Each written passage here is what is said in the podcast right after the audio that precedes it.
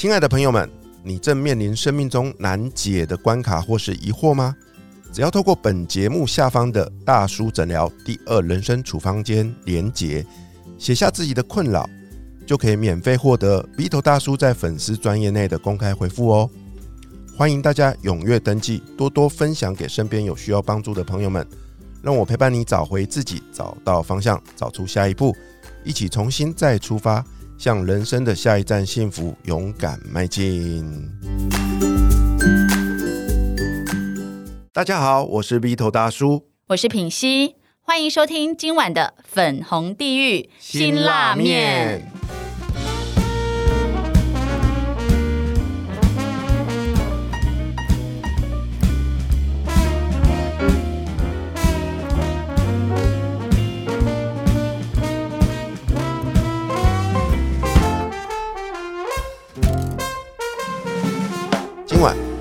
陪我们吃这碗辛辣面的来宾是谁呢？他是一位交易心理教练，除了人长得帅之外呢，哇，他曾经也是我们军中的一个辅导长哦。没有想到人生突然踏上了这条交易的路上，我们带来很多很多他对于人性的观察。让我们来欢迎鼎鼎大名的尾巴。哎、大家好，就是今天我是负责陪大家吃这个辛拉面的尾巴。哦，他好很专业耶，真的吗？对啊，那小鲜肉来了，哎你你擦一擦口水，你擦一擦口水什。么叫小鲜肉？他你几岁？刚满三十，怎么这么小？你有没有看到，就是眼前除了是出现了一只尾鱼，然后而且是那个 Otoro 最好吃的，肥嫩多汁。对，哎、怎么那么厉害呀、那因为通常在我认知中的什么股市交易什么之类的，不都是秃头大肚子那边在那边讲这些东西吗？对啊我现在世代变了啊！对啊，而且他很厉害的是哦，就是虽然是交易，可是他是用心理心理学的角度去看这件事情。哎、好，这件事情呢，可以由一个投资小白来讲这件事情。请对，就是很多人呢。就是我，我其实都会不了解，就是哎、很多人都在那边看盘啊，什么什么的，为什么还赔那么多钱？嗯，然后就是有人跟我说，哦，因为他们就是会贪呐、我说啊，就知道自己贪，就不要这样做不就好了吗？嗯嗯嗯他说，但是就是人人性就是这样，就是你即便知道了，但是你还是忍不住这样做，对是这样子吗？呃，我觉得是因为大家可能对于自己的一些个性比较不了解，所以当有些交易的正确的行为的时候，可能是要反人性的。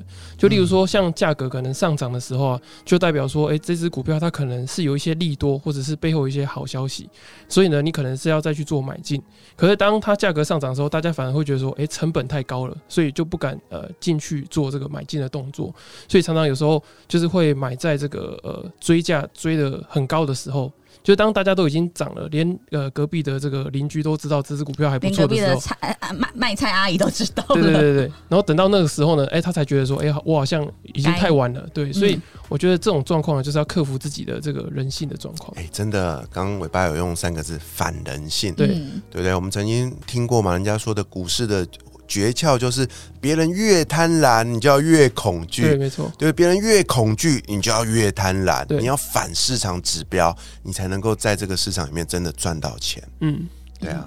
然后品熙刚好就是正指标，大家都要疯狂买进的时候，他就疯疯狂的杀进。我永远记得你分享的，你不管买什么东西，永远都是买在市场的最高点。永远 forever。对啊，之前我们访问到现在的那个什么，那时候玩的叫什么 NFT，你你的那个球鞋，好了好了好了好了好了，到到最后我才刚买，然后就已经跌跌了，然后现在完全对没有了。哎、可是我觉得我们访问了这么多、嗯来跟我们教我们投资理财方法的这个来宾，我觉得你有进步哎、哦，真的吗？真的怎么说？你我觉得你比较稳定，也没有像以前一样，以前是只要一有人来哦，他就拼命的问说：“你赶快报名牌，嗯你赶快对对报名牌。对对对，到底现在什么会涨？可是我觉得，就是听这样讲的话，Fito 应该是赚很多钱的，因为只要品析买什么你就卖什么，然后 然后品析卖什么你就买什么，所以照理讲你应该是赚很多买人性的最钱好的那对些对对。对，可是可是这边又回到我的痛点，我就没有多的资金可以去做这样的投资啊，对不对？对啊，所以我们回头来看这本书哦，尾尾巴最近出了一本书，叫做《在交易的路上与自己相遇》。我们来请尾巴跟听众朋友们介绍一下这本书的内容好吗？好，那我觉得呃，我今天想发这本书的原因，就是因为我觉得在呃交易的这个过程中啊，其实很多人是对于自己是不了解的。那这个自己的了解，我觉得可以分成说，呃，你对交易的心理的期待是什么，跟你对于交易中的你自己的心理的状态是什么。那在交易中的心理期待呢，就是你可能会想说要赚多少钱，你的交易的目标是什么？是一个很模糊的呢，还是你有预设说，诶，可能在二十年后或是三十年后，你想要赚到，例如说三千万、四千万，有个目标，对，有一个目标。所以我觉得这个心理期待是牵动你，不管是呃学习的动力啊，或者说在投资跟交易过程中的这些压力，我觉得都是来自于这个呃心理的期待。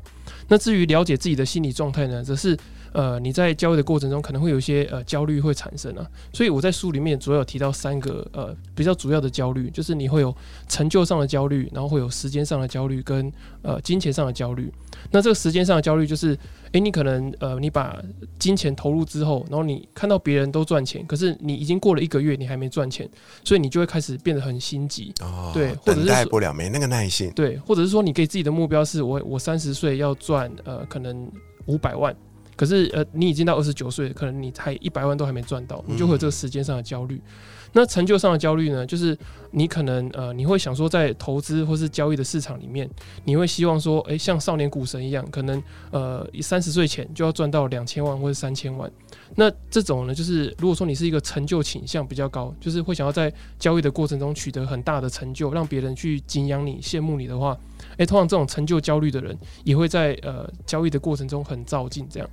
那最后一个是金钱的焦虑。那像我这个部分，我就有一点，就是因为我从小我父亲就会呃，他之前有投资失利的经验嘛，所以在我们家我就觉得比较没有这个金钱的安全感。嗯所以我就会想要赚多一点的钱，然后让我有这种金钱的安全感。所以我在呃交易的过程中，我就很容易去呃放大资金啊，或是去借款，让我的这个呃获利的这个波动变得比较大。就是可能原本我自己的资金可是只能赚两万块，那可是我借了很多钱，或是用很大的杠杆之后，哎、我就可以变成说，哎、挣十万、负十万，就是会波动会变得比较大，这样。可是我挺好奇的，就是您刚刚有提到你小时候啊，曾经父亲有投资失利嘛？对通常有这样的家庭的一个状况哦，通常在下一代会有一个会有一个反指标哦，就会我不敢投资了，嗯因为我看到我爸爸失败了，好苦哦，嗯我再也不碰投资这件事情。嗯，那你你是怎么样去去去面对这个？我觉得这是其中一种状况。那还有另外一种，我是另外一种，就是嗯我会想要超越我爸爸。嗯对就是他在这边失败，我要在这边成功。对对对对，帮老爸报仇。对就是我觉得我的状况是，哎、我看我爸爸没有办法呃带给我家庭这种呃金钱上的这种稳定感，所以我会觉得说我想要取代他的角色，然后给我家人有这种呃经济上或者金钱上稳定的感觉。那当然，我这边还是要强强调，就是说，哎、不代表我现在的投资失败都是源自于我父亲的关系。嗯那我觉得你理解到，哎、你某部分的这个交易的这个心理状态，或者说心理困扰，可能来自于你父亲之后，那怎么样去解决？我觉得那就是你后续你自己要承担的责任。嗯对，哎、我觉得他这本书啊，其实最吸吸引我的就是说，在你怎么生活就怎么交易。因为我觉得像他这边说跟自己相遇，我觉得是不是其实你认为在交易的这个过程，其实第一步最重要是你先认识你自己，嗯，因为像。谁不想赚钱？大家都想赚大钱。嗯嗯嗯其实我也曾经都觉得说，对我就是要说哈，然后别人说什么我就跟风。可是直到呢，我后来就是一直在赔钱的时候，我认认知到一件事，就是其实我根本经不起这个风险。嗯我是一个很保守的人，然后到后来我发现说，哎、我如果投了，它是有赚钱的话哦，我就想要先把本金拿回来了。我不想要把，就是剩下的我再让它涨或赔无所谓了。嗯嗯嗯对，涨我就当赚到对。可是我无论如何，我的本金我就是不想要损失。嗯嗯就是我才认识到我自己，因为我一直以来是很作风很大胆啊，然后很就冲刺的人。可是，在那一刻，我才发现，哎、其实我是很保守的人哎、哎，你完全就是实现了这本书的那个标题，也在交易的路上与自己对啊。我才嗯我才认识自己哦，因为不管是别人对我的标签，或者是我贪婪的个性，我都以为我是很大胆啊的那一种人，但直到哦一直赔钱，然后我就觉得每次赔钱心就很痛，然后到后来我就是会觉得不管了，我有我本来的钱我要先拿回来了，对，就是我无论如何我要先守住我辛苦赚的钱，嗯我才发现哎、其实我这个部分我是比较偏保守，嗯哼哼嗯，我觉得呃，听你讲的，我想到一件事情。那当然，我觉得我想先就是肯定说，我觉得品熙要把这件事情就是分享出来，我觉得本身是一件不容易的事情，嗯因为等于说你要把自己的这个交易过程、投资过程中的心理状态分享给大家听，嗯让大家参考嘛。那我觉得说，呃，会不会有一种状况是，诶，你会觉得说。钱跟你的价值是合在一起的，就你会觉得说我有多少钱，代表我这个人有多少的价值。对所以当我一直把钱亏掉的时候，或者说当我赚了一些钱，可是我害怕这些钱不见的时候，就等同于你害怕你的价值不见了。嗯对我就会觉得我的筹码没了，然后嗯我想干嘛都不行了。嗯然后好像会不会要看人家脸色？对对对因为我没有钱了，我可能要是说，哎、你可以给我就借我钱吗？什么的，好卑微。嗯嗯嗯，嗯，对，所以我我觉得你说你有认知到说，就是呃，你的钱跟你的价值是你你已经开始认知到这件事情了，所以你就会开始去呃比较谨慎的在做这个投资这件事情。哦，对对哇，这个你看，好像算命哎、这个心理智商就可以看出我的心理状态我态真的觉。得他是用心理学的角度去看，所以这本书的这个名字，如果把它换一下嘛，这个尾巴是交易心理教练，对不对？嗯如果用一样的方法去看待我们所有的每个行为，都一样啊。对，我也可以说我自己是 Podcast 心理教练啊。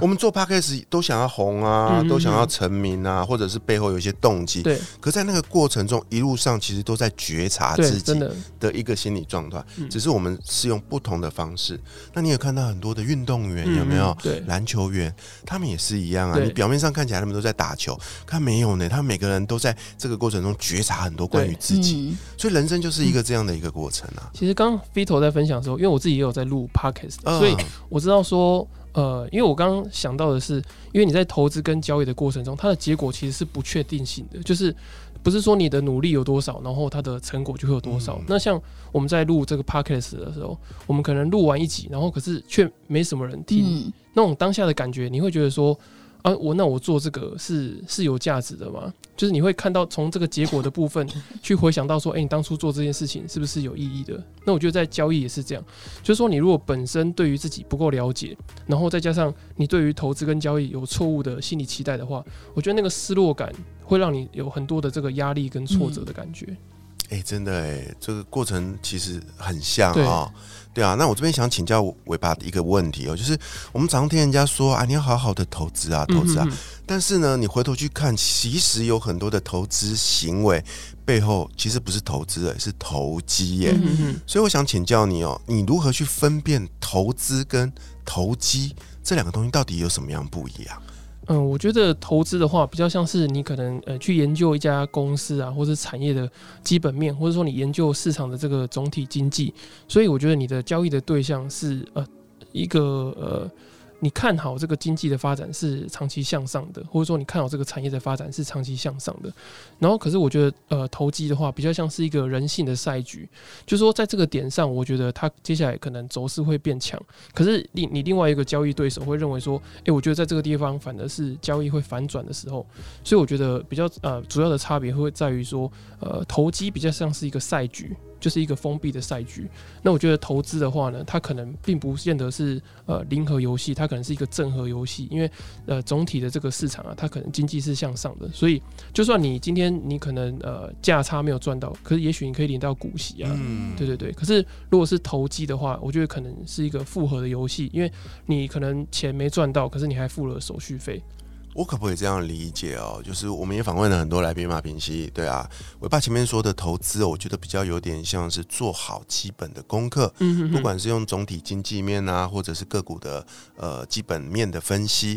那我做足了功课，我判断嗯它是一家好公司，它是一个好的投资标的。嗯，即便我赚不到股价，但是我都可以成为它的长期股东。嗯这时候我就来买它，这叫投资。但是呢，我们在过去哦，有跟着很多的大神大师哦，他们都是靠着一套叫做技术分析啊，嗯每天就在看那个些线形图啊，啊，你看今天这个涨怎样，所以呢，他下一步就是这样。他们从来不讲这个公司的嗯哼哼，基本面，也从来不去考考虑整个产业面，对，单纯就是看那条线呐、啊。嗯哼哼，然后，所以每天你打开电视就看到很多的这个大师在嗯报名吧。线线，嗯那这种如果主要是依靠这一套方法，就比较可能会比较偏投机，是吗？嗯呃，我觉得呃一部分的想法是这样，可是我觉得另外一部分就是呃。有些人想要在这个短期中取得一些价差，因为可能消息上，就例如说，呃，可能假设说现在有这个 AI 的概念股嘛，然后大家都想要投入这个 AI 的概念股，然后导致说短时间可能会有一个、呃大家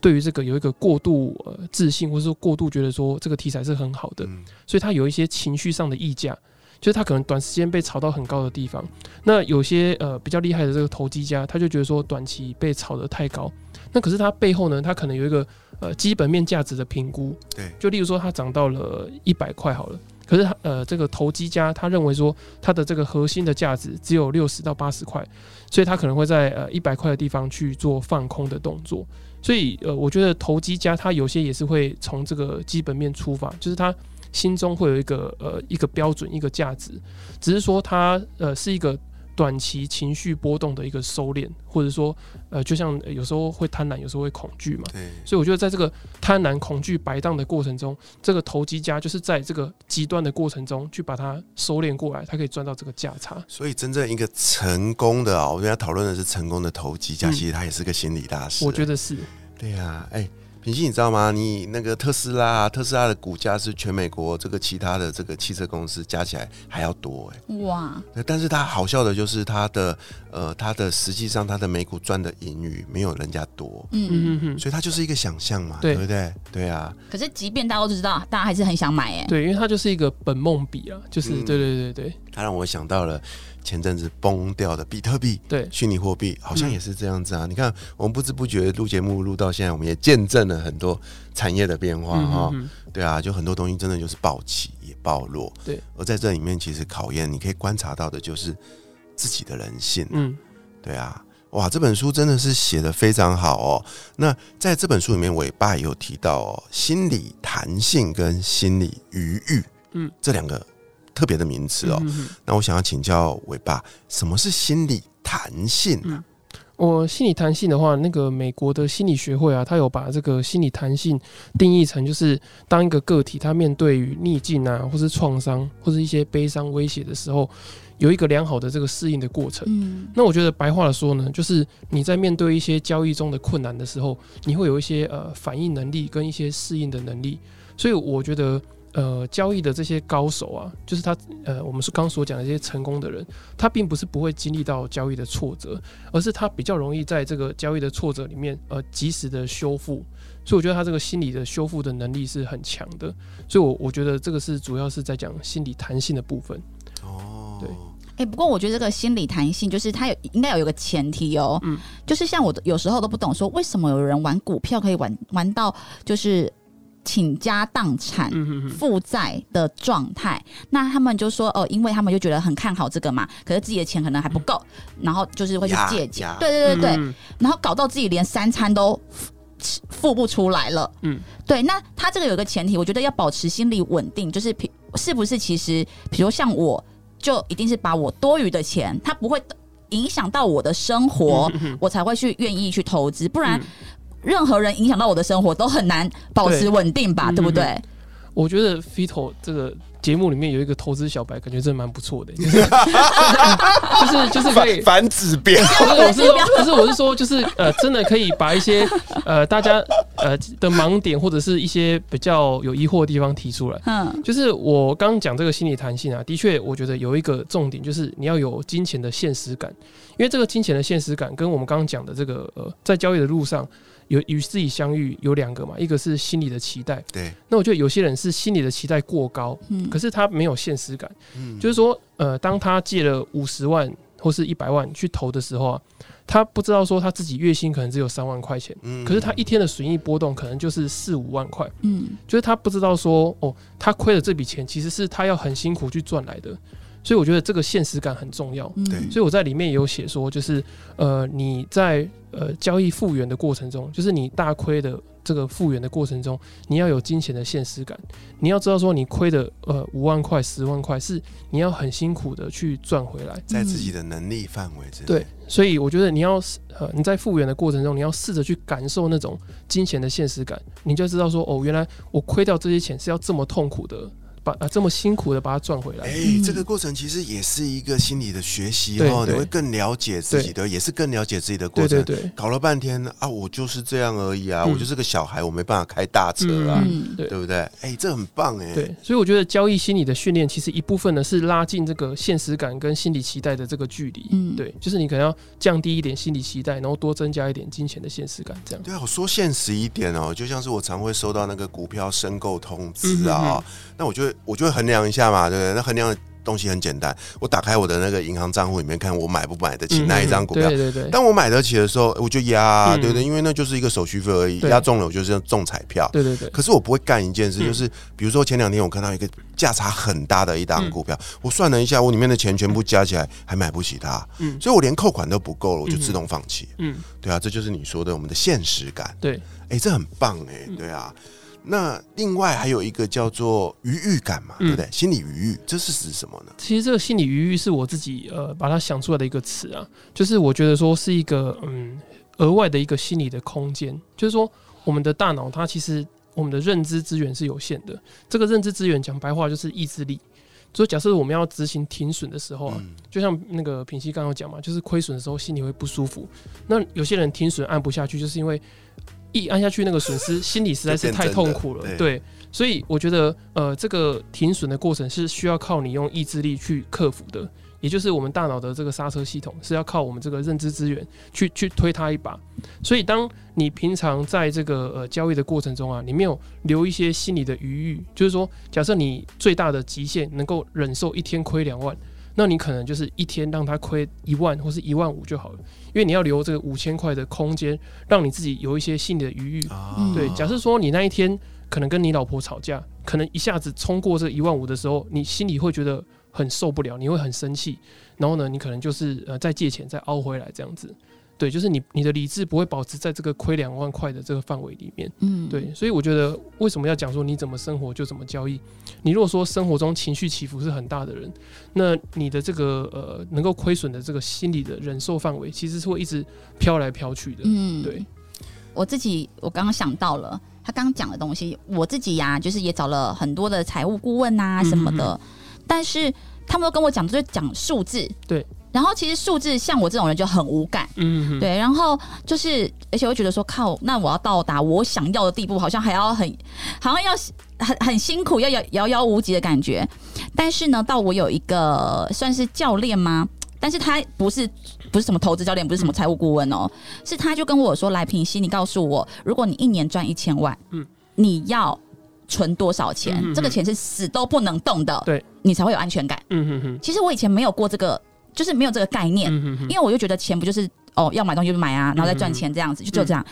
有一笔钱是不能动，无论如何都不能动。我说，他说就算你老公跟你借钱都不能动。嗯我说也太狠了吧。他说因为。只要有人动你这个钱，你心里的安全感就会没有。嗯哼然后我才发现，哦，为什么我一直在追逐金钱？因为我那个安全感我根本就没有。对对，就是他赚来又流出去，赚来又流出去，所以我永远都一直在很累很累的赚钱。可是当我把自己的那一笔钱提拨出来哦，我的内心的那个踏实感就存在了。嗯对，所以我觉得是不是跟你刚刚讲的那一种余韵感是很类似或一样？我觉得是因为我觉得当你有那笔钱的时候，你在做这个交易其他决策的时候，就是当你有这笔这个算是呃基本盘的时候对，你就会觉得做其他的交易，你你的心里会比较踏实，嗯比较放松一点。可是当如果说你其他别的交易就是你全部的资金的时候，你就会觉得说，呃，那一个决策背后的要承担的这些心理的压力实在太大。没错，就是我觉我就发现说，哦，为什么那么多其他财务顾问在跟我讲说钱怎么放，我都没有感觉，嗯因为我的那个基本的东西它就是没有落实。嗯嗯但反而这个老师跟我讲了之后，我就哦，好一笔钱拨出来，我就觉得做其他事情我是没有压力的，嗯我看事情可以更清晰，然后更不会是因为哦，我是基于恐惧或匮乏而去做这个决定。对，嗯，哇，聊到这边呢、我的收获也很大，因为我发现呢、无论是做什么事情呢、你都必须要保持你的弹性，还有你的余裕哦。刚刚我们聊的是投资嘛，对不对？还有一个心理，平息，你不觉不觉得把它应用在我们的婚系婚姻上也是一样？嗯婚姻里面也要保持弹性跟余裕。对啊可是，我我跟我这这一档股票我想放弃耶，这样可以吗我没有想要继续加买耶，可以出售吗？嗯，这就是你跟自己相遇的靠路上。我们再次谢谢伟爸哦。好，谢谢。，对，那下一集我们会继续邀请你来跟我们分享更多关于交易路上的一些诀窍哦。我是鼻头大叔我，是品心女神，粉红地狱辛拉面，我们下期见，拜拜